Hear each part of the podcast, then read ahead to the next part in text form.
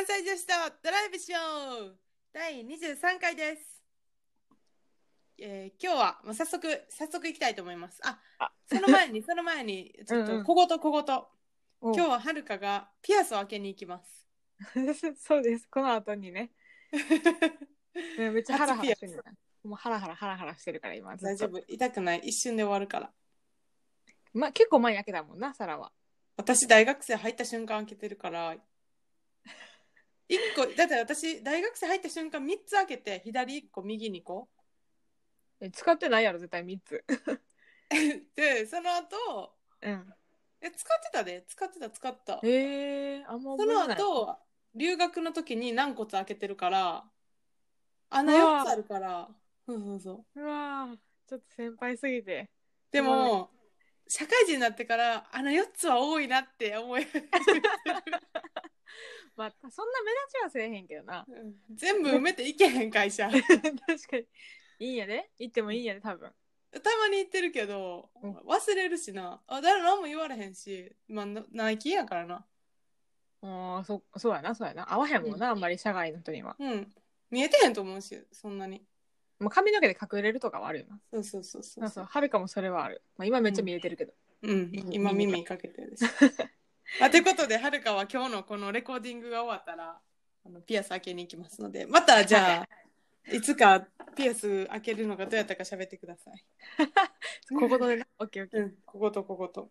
はーい。はい、じゃあ今日のテーマに移りたいと思います。今日はおすすめ小説を、まあ、それぞれサラと、えー、はるかから紹介したいと思います。で、小説ね、得意分野ですよ。これははるかの得意分野やねんな。あの得意分野っていうかもう数だけめっちゃこなしてる感がある。そう、すごい。だから私とかはもうはるかのこれ面白かったでみたいなおすすめを読んでるから最近は。うん。なんかこう。ありがとう。あ、どういたしまして。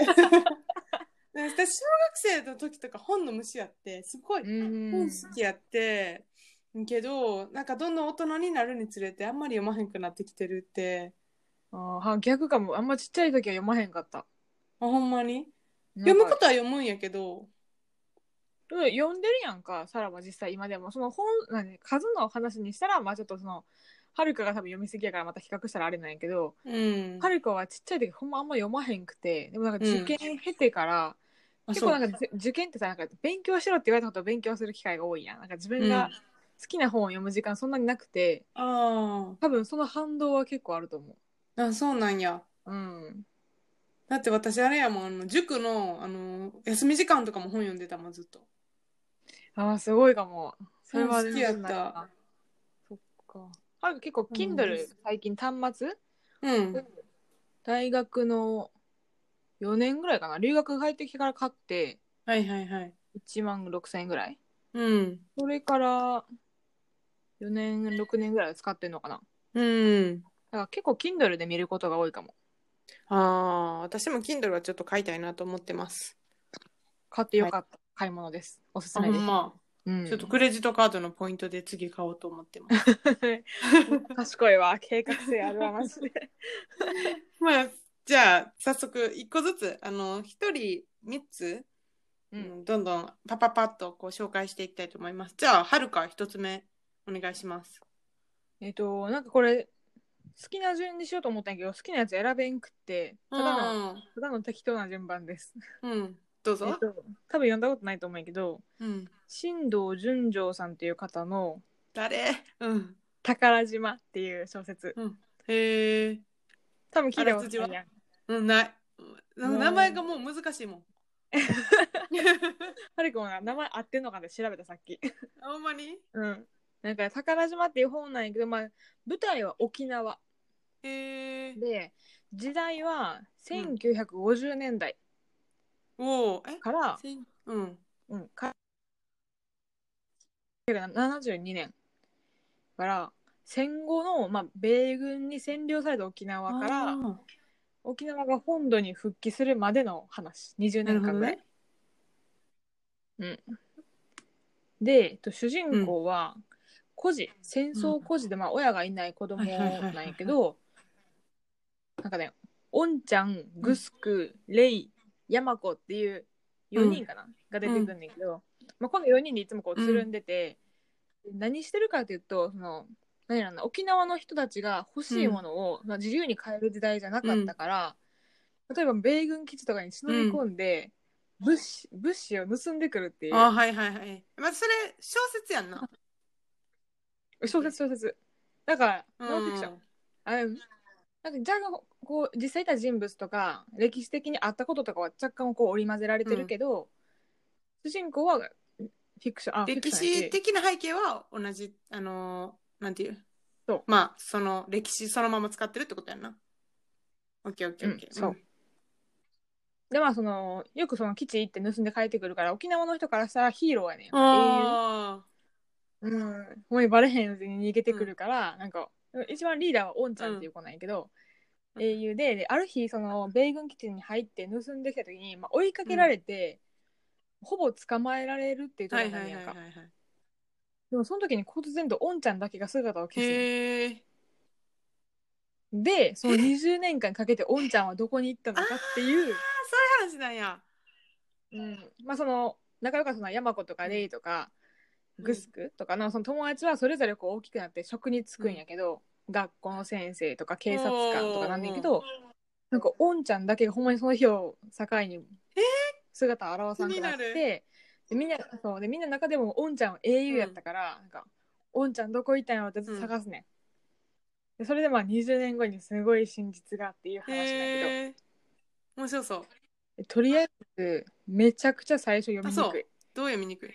なんか琉琉球弁？なんか方言すごいあーそういう入ってるし。こそうでもこの作者の人すごいのがその全然沖縄の人じゃなくて、実際本書くために沖縄行った回数も3と回らしいねんか。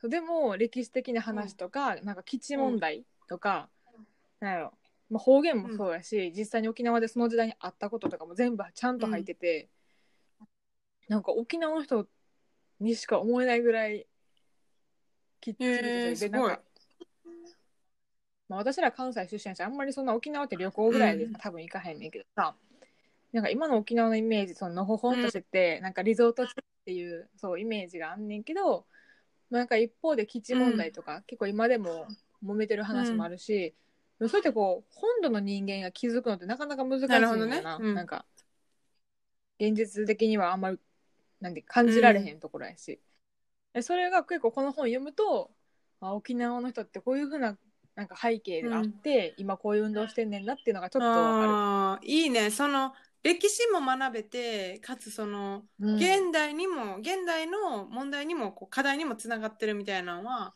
うん。面白いな、最後のおんちゃんすごいおーってなるから、えちょっとたの面白い。興味あるかもうん、重いから頑張最初の方が苦しいけど、ハマったらいいですね。うん。じゃあちょっと後で調べる。宝島。うん調べて。多分読 んでくれると思ってる。うん読んでくれると思ってる。わかった。まあ時間あれば。次の、今のやつの次読むわうん。じゃあ次私行きます。でえ一個ずつやんな、うんサラ私、うん。は一番、うん。どうぞどうぞ。えっとこれは私は、まあ、自信を持って好きだと言えるあの小説です。あの人から勧められたわけじゃなくて、自分で読んでみたやつやねんけど。あのよく聞いてます。本日はお日柄もよく浜田真帆さん。で浜田真帆さうん。ん原田さん。間違えた真帆さん。浜田真帆さん。原田浜田マハさん、マハさん。あの、この人の本、基本的にいろいろ好きやねんけど、あの、なんで好きかっていうと、この人、小説を書くためのすごいリサーチが深くて、あの、うん。それがすごい小説の内容に生かされてて、読んでて面白いから好きやねんけど、まあ、本日はお日柄もよくっていうのは、あの、スピーチライターの話やねんか。あの、うん。スピーチライターってさ、まあ、あの、パッとイメージつくのは、そういえば、オバマ大統領とかってすごい印象的なスピーチとかしてるんやけど、やっぱあの裏には、スピーチライターっていう職の人がいて、まあ、政治家の後ろによくいると思うねんけど、見えへんところに。うん。あの、まあ、その、キャッチーで、人の心をぐっとつかむようなスピーチを、内容もやし、その、話し方とか、うん。あの、態度とか、うん。そういうのも、こう、全部、こう、伝授できるみたいな、そういう、プロ、なんていうかな、専門職みたいな感じやねんけど、まあ、そういう人の、まあ、うん。まあ、確かになんか政治家とかって、なんていうのその手腕はあるかもしれんけどスピーチの能力があるとは限らな。そうそうそうそうそうで、うん。そうやねそうやねいやほんまにだから実はいろんな人に支えられててで私たちがよく目にするのは、やっぱ外でこう演説をしてるシーンやと思うからやっぱうんうん。ある程度たくさんの人の心をつかまなあかんからやっぱりそういうプロのサポートって大事なんやなとは思うねんけど、なんかこれはあのある一人の普通の女の人があのプロのスピーチライターに出会ってこうどんどんどんどん成長していくっていう話やねんけど、まあ、いろんなスピーチが小説の中にあんねんか、いろんな種類のスピーチ、まあ、もちろんうん。あの演説っていうスピーチもあるんやけど例えば結婚の時のスピーチとかもあってうん。読んでるってスピーチとして聞いてないねんで私たちは。だって読んでるだけやから文字を。やのに、うん。なんかこうスピーチを聞いてるみたいな気持ちになってちょっとなんかこううるってくんねんな。心グッてくるっていうか。うんなんかすごいさサラがその本好きやから、はるかも前に読んだことあって、この本。でもう一回読み直したわけ、うん。最近。なんかもう一回読んでももう一回はもうなんかほんまに政治家とかのスピーチってこういうふうに作られてるのかなとか、あここはこういうふうで作られてるのかな。でもなんかすごい聞こうって思える文章、うんうんうん。そうやんな。なんか知らん、うん。自分たちが知らん世界やったからすごい面白かってで私結構人前で話すの苦手やからあのプレゼンとかが結構苦手やからだっていや大学のゼミの時の発表とかうん。さ私結構ひどくなかった？えそんなことなかったよなんかあんまりそんな強くあないけど、のーなんかそんなに自分ではいつも下手くそやなって思ってたし結構こう単調になってしまったりとか、うん。あー。苦手意識あんねんか。でだからなんかこの本も読んで学べること多いなと思ったしん。友達の結婚式の友人代表スピーチをするってなった時もこの本を読み直して、あの、うん。書いてやったんやけどあのじあの女あの女っていうかその実際はそのもう号泣してしまって友達の結婚式のスピーチしながら。全然小説のようにはいかへんかったんやけど。まあでもでもこの中にはなんかなくなって書そいうてあるもんな。絶対泣いたらあかんって書いてあるやん最初から泣いたから 私終わったーって思った。てか練習しながら泣いたから絶対泣くやろな本番って思ってたけど。え 練習で泣いてたん？えー、めっちゃやばいよな。ってことでちょっとあのスピーチは下手やねんけどまあ本は面白いですっていう。でもなんかこうやっぱ文章読むだけじゃなくって、気持ちこ込めてここは読もうとか、なんかこの冒頭のなんか枕言葉そうそうそうそうよくあるやつとかはなんかなくてもいいんやうんみたいな。そうね。とかはいろいろ学んだところはある。だから結構小説読んでさなんか実際に自分の生活に生きてくる場面ってそんなないやんか、申し訳ないけど、でなんかこうお日柄もよくのやつは結構実践できる内容も入ってた。そうだから好きやな。生かされるとか学びがある方がやっぱ、うん。そういう小説の方が好きかな、いいね。なんか熱心やね勉強。うちらやな。どっちともやけどなはい。なじゃあ次はるか行きましょいいと思うはるかは、えっと、天地名う察、ああ聞いたことあるわ。産方はい父さん、はいはいあなんで聞いたかって多分はるかが言ってたやろうな。はい。映画化されてんねんけど、あの映画全然見ずに小説読み読み出して、でこれはなんで好きかっていうと、なんかはるか世界史選択やったしで理由は日本史がほんまにとっつきにくすぎて無理で、世界史選んだぐらいなんやけど、あなんか日本の時代小説いいかもってなんか歴史小説読みたいかもって思ったきっかけの一冊になったので、で主人公読んだことある？ない。ないか。主人公は渋川晴美、わかりません。だ誰だはっけ、い。日本産の暦を作った人。へえうん。え知ってたん？で、なんか、まあえ、名前おーすごい。偉いな。偉いな。なんか時代は江戸時代の第4代徳川家綱の時代で、なんかこう、うん。ある大きいプロジェクトで、こう日本の暦を作ろうっていうプロジェクトができや、うん。ほんまの話やな。それ、OK 本物の話。これこれ結構うんノンフィ OK クション事実。で、そのメンバーに招集されたのがこの渋川晴美やってんけど、じゃあこの人どんな人かっていうと、もうほんまなんかいろんなものに長けてて。女の人？えっとね男の人。か。女やかと思った。うん。春に海って書いてうん春見なんやけど、なんかまず囲碁がうまいんやんか,、へえ。なんかその本当に偉いお偉いさんの囲碁の相手するぐらいののレベルなんやけど、囲碁がうまくて、かつ算術、まあ、数学とかが得意で、あとはもう星とか地理とか宗教とか、な神道その、宗教系の勉強とかもう結構いろんなことに手出してすごいもう全部に長けてる人なるほどなるか、まあ、その天才肌っていうか努力家、でこの人がまずそのこの時代もともと使われてたのが中国の千明暦っていう暦を使っててんけど、まあ中国から伝わった暦で、これ実際中国では71年間で使うの終わってるんだけど、なんか日本はそれを800年使い続けたっていう。うん。でそしたらその渋川晴美さんは全然独学で算術勉強してたんやけど、えなんか今の暦ずれてない、へ気づくね。2日ぐらいずれてるみたいな。ーす。げえ。でそう。でそれを自分で全部計算し直して、こういう暦の方がいいんじゃないですかって、まあ、提案をするの、偉い人に。でそれがまあ樹樹暦っていうやつなんやけど、提案してじゃあそれを承認されるまでにじゃあこの暦が本当に当てるかどうか試しましょうみたいな。で今そう結構言う日食とかさ、皆既日食部分日食みたいなやつで、まあ、測ろうってすんねんけど、それがずれてしまうねん自分の樹樹暦で。だからその分そのははるみさんが提案した樹樹暦は却下え？されたうん。と一回、それで一回挫折を味わうねやんか,、なんか絶対いけると思ったやつがずれたうん。でさ当てたのはもともと使われてた千明暦え？そう。じゃあここで終わるかと思ったら、そういうわけでもなくもう一回そのさっき言ったプロジェクトに招集されて、暦を全部測り直すんやけど、じゃあなんで中国の日本のやつがずれてるかって言ったら、緯度ああと。経度が、まあ、ま場所がまず違うから、そのまんま使うのはずれるってことを見つけるねん。でもうほんま日本全国練り歩いて緯度と経度を測り始めたから全部。なんかめっちゃ規模が大きくてなんかでも暦についてのすごいなんか熱意を感じる文章う。んで最後はまあ初めてその国産暦、なんか日本で作られた暦っていうのをまあ採用してもらうまでいたんだけど、うん。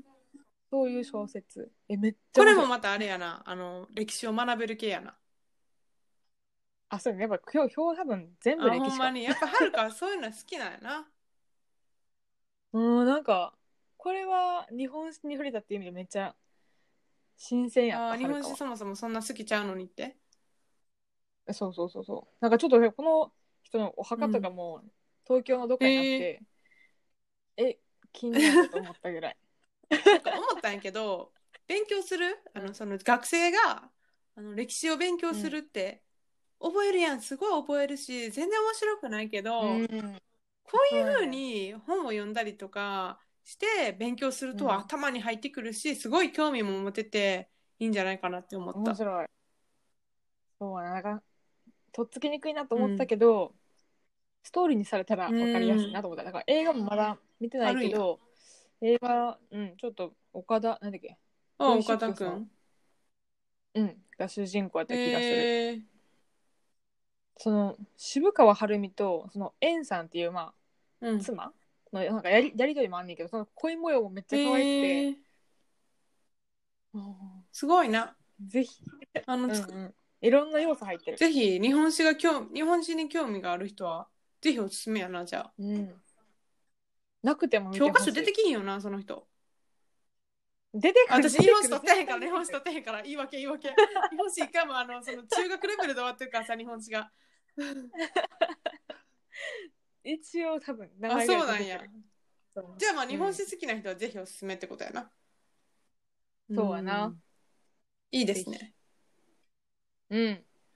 じゃあ次私いきますねはいお願いします。これは今までの参考は何らかの学びとかがあったんやけど、違った側面で、うん。これは結構ないないです。でも私は考え方が好きやから この本が好きです、うん。えっとうん。ドラマにもなってるやつでえっと私定時で帰ります。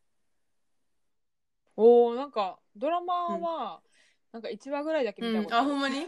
あの秋のカエル子さんっていう、これ絶対芸名やんなっていう名前ねんけど あのカエル子ってほんまにカエルに子供ではカエル子さんが書いた小説やねんけど、あの、うん。うんまあとにかくあの主人公が定時で帰る話やねんか。うん文文字通りそうやねんけどなんかこれは、いやでもこの主人公の考え方がすごい好きでなんで定時で帰るか、定時で帰ることによってあのどんどんどんどん仕事なんていう年次が経っていくとさもちろん仕事の量とか責任って増えていくやん。それでもやっぱり彼女は、あの入社当時から貫き通していた定時で帰るっていうのをずっと実行してんねんな。でな、うん結果的に彼女のあの生産性だからうん。同じ時間あたりに生み出すことができる結果アウトプットっていうのはどんどんどんどん上がっていくわけよ。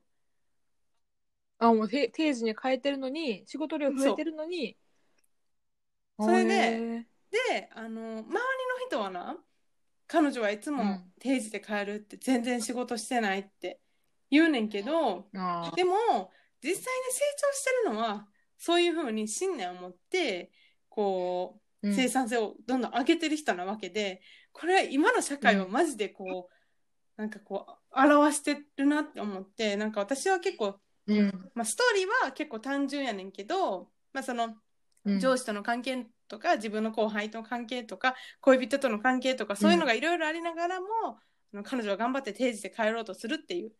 結構単純なストーリーやねんけど、うん自分の会私も自分の会社で働いてて私も私はできるだけ早く帰りたくて、でもなんかすごい帰りにくいなってずっと思ってたし仕事ができる先輩とかうん。はすごい残業とかしてる中で、なんかこう私はそそんなむちゃくちゃ仕事量が多いわけじゃないから今結構サクッと帰れてしまうんやけど、なんかそれがずっと申し訳ないなっていう気持ちとかでも帰りたいなって思ってたんやけどあうん。そういうふうに考えたらいいんやと思って。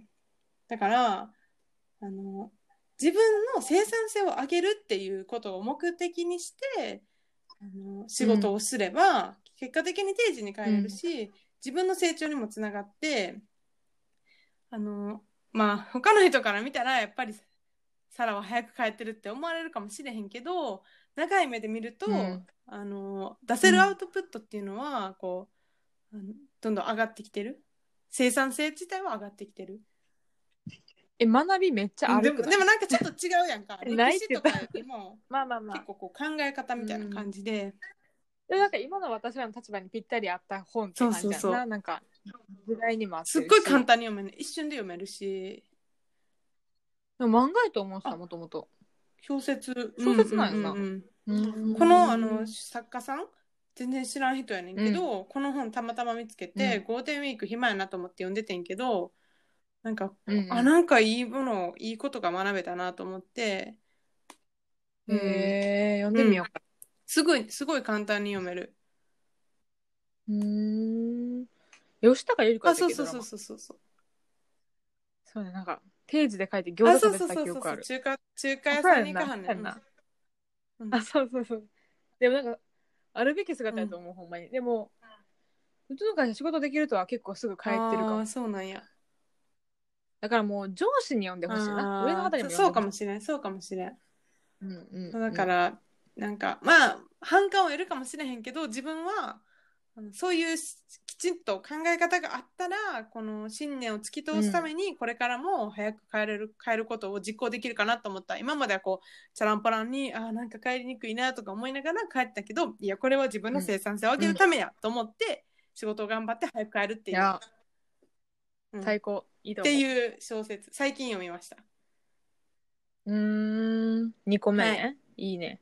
じゃあはるか3つ目お願いしますはるかの3つ目さ、まあ、最後は、これ結構なんかほっこり系？なんかゆるいねんけど、まあ歴史小説一応、歴史小説で、先生のお庭ああ版。まあこれはるかおすすめされて読んだやつ。私やっとはるかが読んだやつ読んだ。浅井真手さんっていう人の本で、まあ、浅井真手さん兵庫県出身で、同じ関西出身やなと思って、すごいそこも好きなんやけど、なんかこの人の書く小説さなんか歴史小説やのに、なんかほっこり要素めっちゃ強い。なるほどね。なんか丁寧に生きていこうと思わせられる本が多い。はいはいはいはい。でもこのこの本は舞台は長崎の出島、でえっ、となんやろオランダまあ出る前から、オランダから来た人が住めたあのその時代やんな。あのそこでだけ輸出入ができる、国際的な交流ができた時代やんなもう日本がほぼ鎖国してて、出島だけの出入りが許されてた時代に、もうオランダから来たシーボルト先生っていう人が、まあ、出島に住み始めて、まあ、ちょっとそそうでその人お医者さんなんやけど、なんかお庭にすごいいろんな植物植えてて、でそのなんかお庭の管理を任される熊吉っていう人の話うん。なんよな。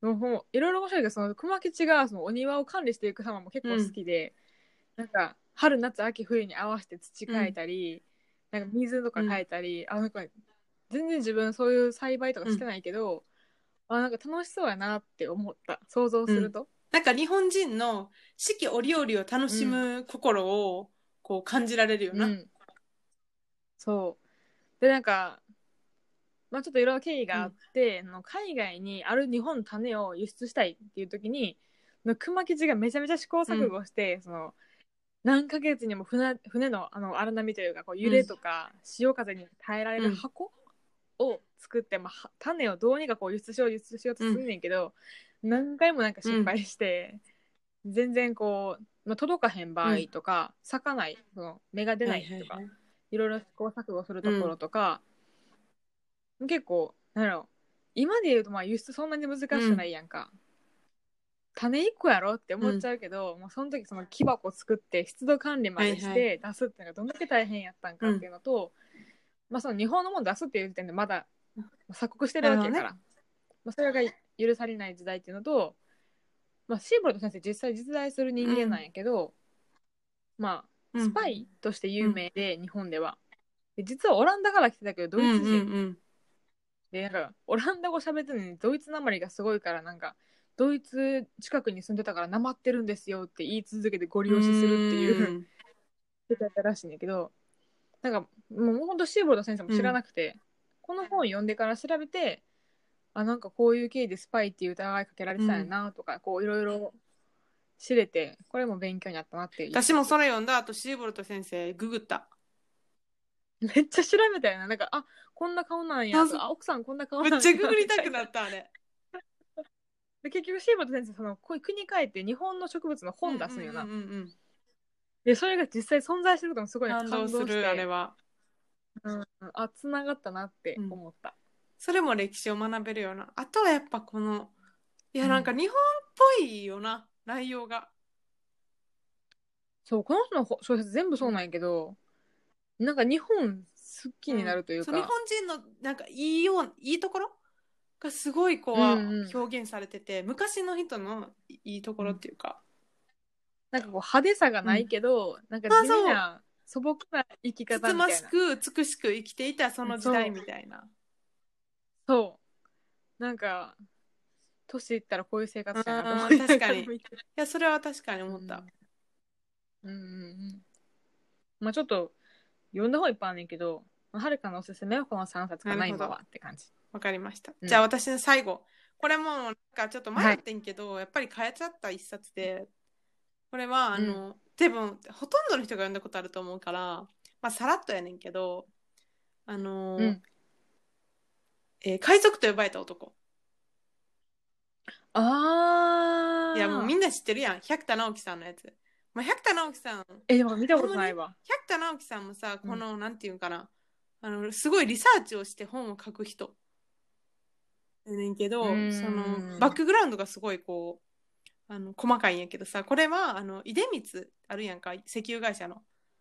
はいはい石油会社の出光のあの創始者。その会社を作った人の人生やねんけど、あ全然海関係ない。あでもあの石油やから。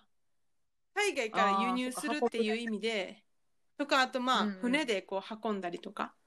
なんかまあそういうちょっとうん海は結構出てくるんやけど、なんかこう、日本の久しぶりにこう日本の会社をリスペクトしたっていうかあの今今だからといって出光でか働きたいですかって言われたらまあ働けへんと思うしその働きたいとは思わへんねんけど、なんかうん。会社を作った人って結構すごい人が多いやんか。